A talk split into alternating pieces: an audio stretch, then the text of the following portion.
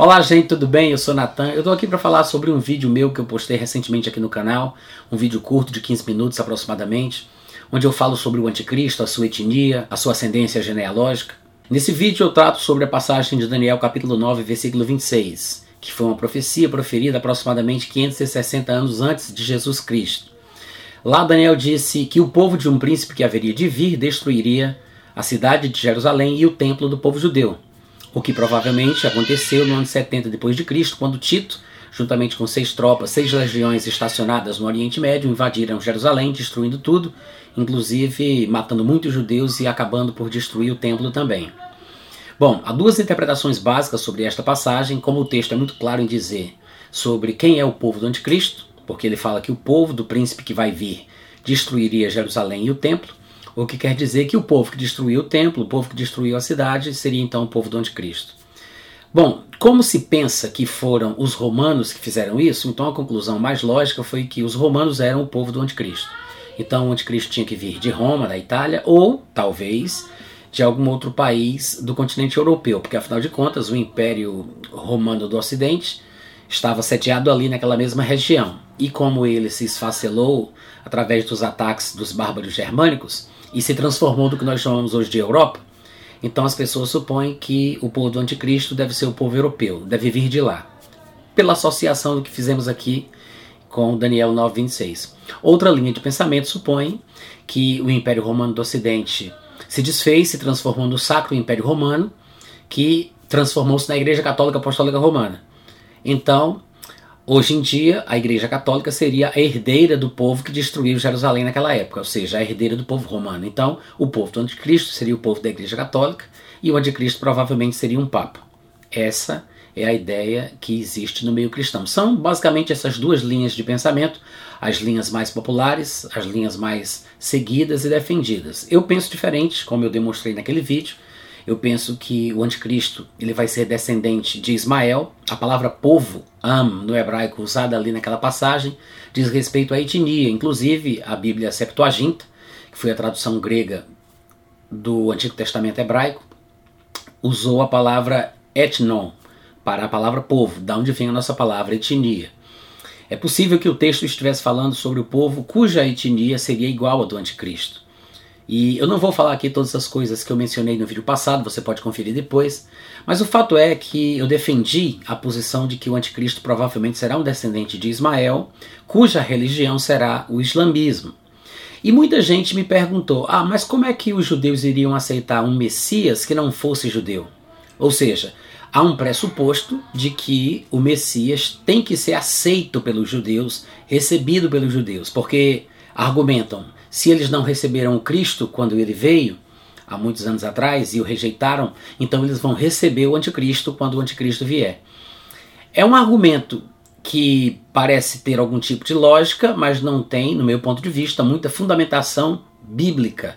Eu sei que existem passagens que são usadas para defender essa ideia, que são usadas como argumento para defender esse pensamento, mas eu acho que essas passagens que são usadas se forem examinadas com um pouco mais de detalhe, considerando também outros textos que falam sobre as características do anticristo, a gente vai ver que não faz muito sentido. O anticristo provavelmente, como o padrão da Bíblia demonstra, será mais um rei, líder, pagão, gentil que invadirá Jerusalém, invadirá Israel e massacrará o povo judeu e colocará Jerusalém debaixo do seu jugo, como aconteceu ao longo da história que nós vemos na Bíblia.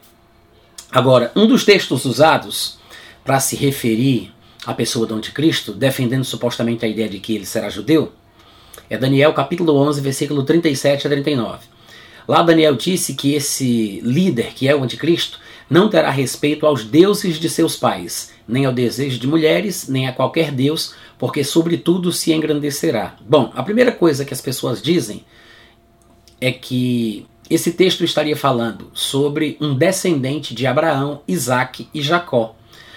Eu sei que na minha versão pode não parecer, mas o texto está falando sobre ele não ter respeito ao Deus de Israel. A minha Bíblia diz aos deuses de seus pais, não terá respeito aos deuses, dando uma ideia de deuses pagãos, ídolos e assim por diante. Mas o texto original de fato fala que ele não terá respeito ao Elohim de seus pais, que na grande maioria das vezes é a palavra usada para o Deus Todo-Poderoso, o Deus de Israel.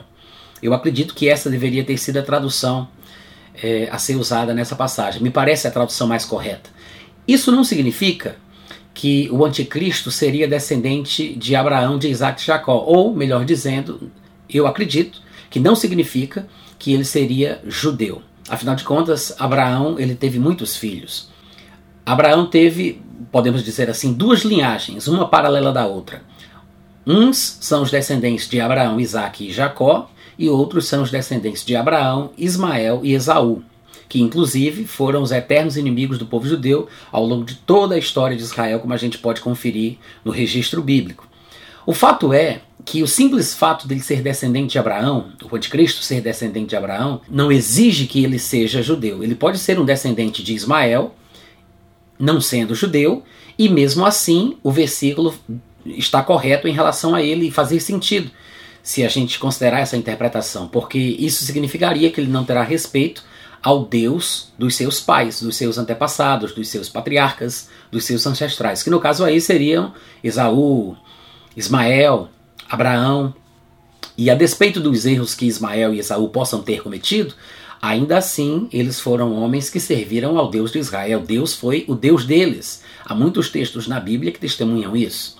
E daí surgiu então os descendentes ismaelitas que nós conhecemos hoje, que na sua grande maioria são muçulmanos. Pelo menos o povo ali descendente de Ismael do Oriente Médio. Agora o seguinte, essa passagem não justifica a ideia de que ele tem que ser judeu. Diz apenas que um descendente de Abraão, ou da linhagem de Isaac e Jacó, ou da linhagem de Ismael e Esaú, não terá respeito ao Deus dos seus pais, que é o Deus de Israel. Isso significa dizer que ele não terá é, fé em Deus nenhum significa dizer que ele será um ateu, significa dizer que ele será humanista ou alguma coisa parecida, como de fato alguns escatologistas interpretam? No meu ponto de vista, não. Porque, ainda que diga aqui que ele não terá respeito a qualquer Deus, porque sobre tudo se engrandecerá, não penso que esta seja uma declaração que signifique dizer que ele vai se sobrepor a todo tipo de religião. Me parece que o texto está simplesmente querendo dizer que ele vai desprezar o Deus de Israel e os outros deuses que não sejam o seu Deus. Porque o próprio texto, ao seguir a leitura, a gente observa que ele vai falar que ele serve um Deus. Só que é um Deus que não é o mesmo Deus dos seus pais, dos seus antepassados, e é um Deus estranho. E por causa desse Deus, que a Bíblia chama de Deus estranho, ele faz guerra contra outros deuses, e não somente isso, mas também contra grandes potências mundiais. No versículo 38 fala que ele honrará a um Deus chamado de Deus das fortalezas, que é exatamente por isso que as pessoas pensam que ele se confiará simplesmente nas suas armas, no seu poderio bélico, no, no poder da peleja, da luta e da batalha. Ele vai ser ensimesmado e não vai querer saber de nenhum tipo de religião. Não acredito que seja isso que o texto esteja falando. Me parece muito mais dizer que ele está falando sobre um Deus estranho, um Deus de guerras, o Deus da jihad. E ele continua falando: há um Deus que os seus pais não conheceram, ou seja, um Deus que Abraão não serviu, Ismael não serviu, Esaú não serviu. É um Deus estranho, Deus que os seus pais não conheceram. A este Deus ele honrará com ouro, com prata, com pedras preciosas, com coisas agradáveis. E o versículo 39 ainda diz: com o auxílio deste Deus estranho, ele agirá contra as, as poderosas fortalezas, ou seja, as grandes potências da sua época as grandes nações, os grandes países, os países, as grandes potências mundiais. E aos que o reconhecerem, ele vai multiplicar a honra, vai fazer com que eles reinem sobre muitos, vai repartir com eles a terra como um prêmio e assim por diante. Então, pelo que me parece, essa passagem, ainda que seja usada para defender a ideia de que o anticristo tem que ser um judeu, porque fala sobre ele não ter respeito ao Deus dos seus pais, você observa que é possível interpretá-la também defendendo a ideia de que ele seja um muçulmano descendente de Ismael. Outra passagem que é usada para falar sobre isso é Daniel, capítulo 9, versículo 27. Lá está escrito que este rei, este príncipe, que é o anticristo, fará uma aliança com muitos por uma semana. Na metade da aliança fará cessar o sacrifício e a oferta de manjares e sobre a asa das abominações virá o assolador, até que a destruição que está determinada se derrame sobre ele. Bom, o argumento é o seguinte: as pessoas dizem, ora, como Israel poderia fazer uma aliança de paz, um acordo de paz, com um líder, um homem que não fosse judeu? Jamais Israel aceitaria uma liderança de um homem que não fosse judeu? Como, ela, como Israel poderia aceitar a liderança de um muçulmano sobre si? Bom, em primeiro lugar, gente, essa passagem de Daniel 9,27 não está falando sobre a aceitação de Israel do, do Messias ou do falso Messias. O texto não está dizendo isso. Está simplesmente dizendo que ele vai fazer um acordo, um tratado, uma aliança com muitos. Eu sei que alguns interpretam muitos judeus, essa passagem, há quem diga, são muitos judeus, mas na verdade pode ser muitos povos, ou seja, são muitas nações com as quais ele entrará em aliança. Provavelmente a nação de Israel vai estar incluída, porque o restante do texto fala sobre ele quebrar esse, esse pacto, quebrar esse acordo e fazer cessar o sacrifício e a oferta de manchares, e menciona que ele vai invadir Jerusalém, Israel, pelas palavras: sobre a asa das abominações virá o assolador até que ele seja destruído. Ou seja, essa abominação, essa assolação que vai ser causada por ele, na metade da semana, na metade dos sete anos, é uma dica de que ele vai impedir a prática da religião judaica, porque os judeus provavelmente, durante esse tratado, esse acordo, terão alguma liberdade para poder praticar a sua religião e a sua fé. Mas o texto não está falando necessariamente que ele vai fazer um acordo de paz com Israel. Parece mais que ele vai fazer um acordo com algumas nações e este acordo, este tratado internacional, vai proporcionar uma situação onde os judeus terão paz. Provavelmente será exatamente nessa mesma época em que os judeus terão o seu templo erguido e estarão livremente praticando a sua religião. E quando o anticristo se mostrar como ele realmente é, quebrando o pacto, o acordo, a aliança, ele vai invadir Jerusalém, vai invadir Israel e vai impedir que os judeus continuem fazendo os seus sacrifícios, oferecendo as suas ofertas e assim por diante. Agora, o que é interessante é que o pensamento de que ele só pode ser judeu para que ele possa fazer esse acordo não faz sentido porque o texto está mostrando apenas que ele fará uma aliança, o que significa que ele fará um acordo, um pacto com Israel e outros povos. E nós temos visto a nação de Israel fazer diversas alianças, diversos pactos com várias nações ao redor de Israel, inclusive com seus inimigos. Vários pactos já foram feitos com a Turquia, com a Jordânia, com o Egito, nações que inclusive já atacaram o povo de Israel em outras épocas. O que eu quero dizer é que a passagem Daniel 9:26, 9:27 não justifica a ideia de que ele tem que ser judeu. Se você lê o versículo 26, inclusive, o versículo anterior, você vai ver que é aquele texto que fala que o povo de um príncipe que há de vir há de destruir a cidade e o santuário dos judeus. Ou seja, é a passagem que está falando sobre o ataque do povo do anticristo à terra de Israel. Em outras palavras, é, Daniel não estaria falando que o povo judeu se atacaria, porque ele está falando sobre o povo do anticristo. Se o anticristo tem que ser judeu, então o seu povo é judeu porque ele é judeu. Então, Daniel estaria falando que os judeus se atacariam. O povo judeu atacaria o seu próprio povo? Não faz sentido. Percebe que não, que não casa? A interpretação foge do contexto? A não ser que Daniel estivesse falando sobre uma guerra civil judaica onde o próprio povo judeu se atacaria, mas me parece que não é isso que Daniel tem em mente quando ele deixou registrado o que a gente lê aí. Ele está falando sobre um povo que vem de fora, que vai atacar o povo judeu, que vai destruir a cidade de Jerusalém, que iria destruir o templo dos judeus. Não, ele será um líder pagão. Todas as passagens que falam sobre a presença do anticristo na terra de Israel são passagens que mostram ataque, oposição, adversidade. Em nenhum momento existe qualquer citação bíblica de que os judeus aclamarão o anticristo como se ele fosse o Messias. Não há passagens que digam que o receberão, que o aceitarão, porque às vezes as pessoas supõem isso, que o anticristo ele vai ser aceito no lugar da pessoa de Cristo que foi rejeitado. Então, como os judeus não receberam Jesus, vão receber o anticristo. Mas não há nenhuma passagem que diga isso. Eu sei que há quem interprete equivocadamente João capítulo 5, versículo 43 as pessoas pensam que Jesus estava falando especialmente sobre o anticristo quando ele disse: Eu vim em nome de meu Pai e não me recebeis. Se outro vier em seu próprio nome, certamente o recebereis. Jesus não estava falando sobre o anticristo. Me parece muito mais uma adagem popular do que qualquer outra coisa. Ele disse: Eu vim em nome de meu Pai e não me recebeis. Se outro vier em seu próprio nome, claro que o anticristo haveria de vir. Jesus não estava com dúvida quando ele disse: Se outro vier. Bom, O que eu acredito que essa passagem quer dizer é que Jesus simplesmente está falando que os judeus não estavam aceitando o testemunho de Jesus, ainda que ele fosse enviado de Deus. Se qualquer outra pessoa falasse por si mesmo das coisas que via, que ouvia e que entendia, os judeus iriam aceitar o seu testemunho. Porque nós falamos daquilo que sabemos, nós, nós falamos das coisas que nós conhecemos. E se algum outro viesse em seu próprio nome, os judeus iriam aceitar o seu testemunho. Me parece que Jesus quis dizer simplesmente isso. Não que o anticristo seria recebido.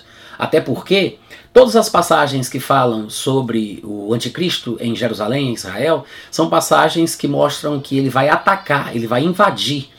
Ele não vai ser aceito, aclamado, recebido. E de fato, nós temos outros textos que mostram exatamente isso. Daniel mesmo, no capítulo 11, se você observar o versículo 41, você vai ver que ele diz que o anticristo entrará na terra gloriosa, que é a terra de Israel, falando de Jerusalém. Ele diz: E muitos sucumbirão. Muitos dos judeus, obviamente, aqueles que estiverem na terra gloriosa. O povo judeu e os que lá estiverem, muitos sucumbirão mas do seu poder escaparão estes, Edom, Moab, as primícias do filho de Amon. No versículo 45, ainda em Daniel 11, ele diz que o anticristo armará as, as suas tendas palacianas entre os mares contra o glorioso Monte Santo, ou seja, entre o mar Mediterrâneo, que na Bíblia também é chamado de Mar Grande, dependendo da versão que você estiver lendo, e o Monte do Templo. Então ele está falando que o anticristo ele vai invadir a terra de Israel, ele vai invadir Jerusalém, ele vai matar muitos judeus e ele vai armar o seu acampamento militar, ou como diz aí o texto, as suas tendas palacianas entre o mar Mediterrâneo e o Monte do Templo. Provavelmente será nessa ocasião, quando o seu acampamento militar estiver estacionado exatamente ali, que ele vai entrar dentro do templo, assentar-se no santuário, como se fosse o próprio Deus, ou seja, usurpando o papel do Messias, que é aquilo que Paulo fala lá em Tessalonicenses. Ele não vai dizer que é Deus, ele vai agir como se fosse o próprio Deus. E a Bíblia declara, ainda no versículo 45, que ele vai ser morto, mas chegará ao seu fim e não haverá quem o socorra, lá mesmo em Jerusalém. O próprio Senhor Jesus, em Mateus 24, versículo 15, ele disse: Quando, pois, virdes o abominável da desolação, do qual falou o profeta Daniel no lugar santo, quem lê o livro de Daniel entenda, esse é o argumento de Jesus, porque Daniel fala muito sobre a assolação, sobre a desolação que o anticristo vai trazer para o povo judeu, vai trazer para Israel. E Jesus cita o livro de Daniel. Ele diz: Quando, pois, virdes o abominável da desolação do qual falou o profeta Daniel no lugar santo. Quem lê o livro de Daniel entenda, é isso que Jesus fala. Eu sei que há muitas pessoas que dizem que Daniel 11 fala sobre Antíoco Epifânio. Antíoco IV Epifânio. E é bem provável que sim, porque muitas vezes a Bíblia fala de acontecimentos que se repetem em dois tempos ou com duas pessoas diferentes. E os estudiosos chamariam isso de dupla referência. É provável que o texto se referisse a Antíoco IV Epifânio, mas também se referisse ao Anticristo.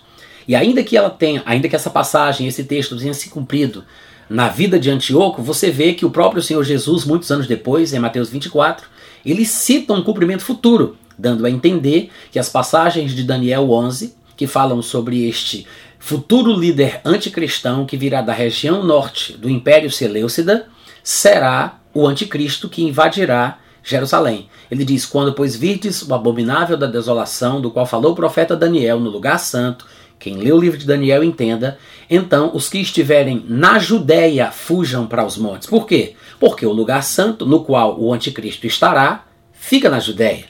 É por isso que ele diz: quem estiver na Judéia, porque lá é o lugar santo onde o anticristo invadirá. Quem estiver na Judéia, fuja para os montes.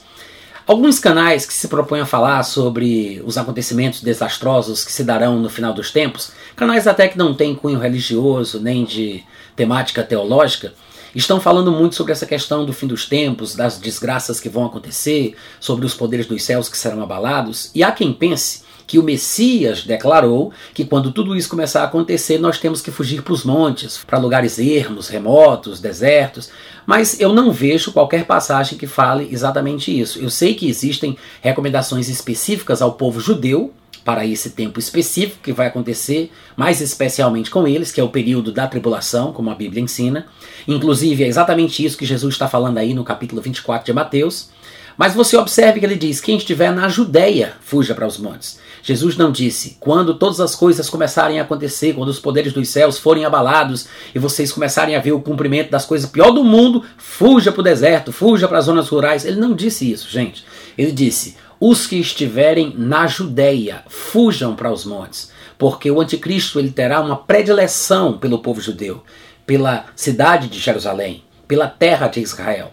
Até porque o ataque do anticristo à terra de Israel é um cumprimento de profecias bíblicas que falam a respeito do dia do Senhor, um dia de vingança, um dia de ira, um dia de tribulação, de negrume, de trevas, quando Deus punirá o pecado do seu povo que tinha sido encarregado por ele de trazer a sua palavra para todo o mundo, porque Jesus mesmo confirmou a salvação, ela vem dos judeus. Então, há uma grande responsabilidade sobre o povo de Deus, sobre o povo judeu, e eles serão punidos no devido tempo e claro, se arrependerão e confessarão a Jesus como Senhor, Jesus Cristo virá dos céus e matará o anticristo com o sopro da sua boca.